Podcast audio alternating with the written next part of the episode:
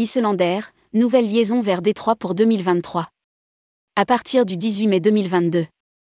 Dans le cadre du déploiement de son réseau en 2023, Islander a annoncé le 24 novembre sa toute nouvelle ligne nord-américaine, Détroit, Michigan. Rédigé par Céline Imri le lundi 28 novembre 2022.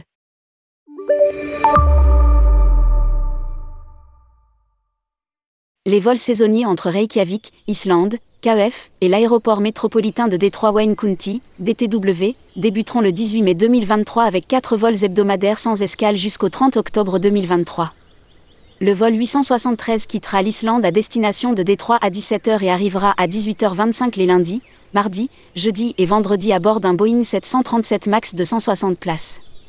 Le vol de retour 872 quittera Détroit à destination de l'Islande à 20h30 les mêmes jours.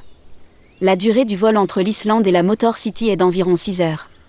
Des correspondances sont également disponibles au hub d'Islander, l'aéroport international Keflavik, vers plus de 25 destinations en Islande, au Groenland, au Royaume-Uni, aux États-Unis, en Scandinavie et en Europe continentale.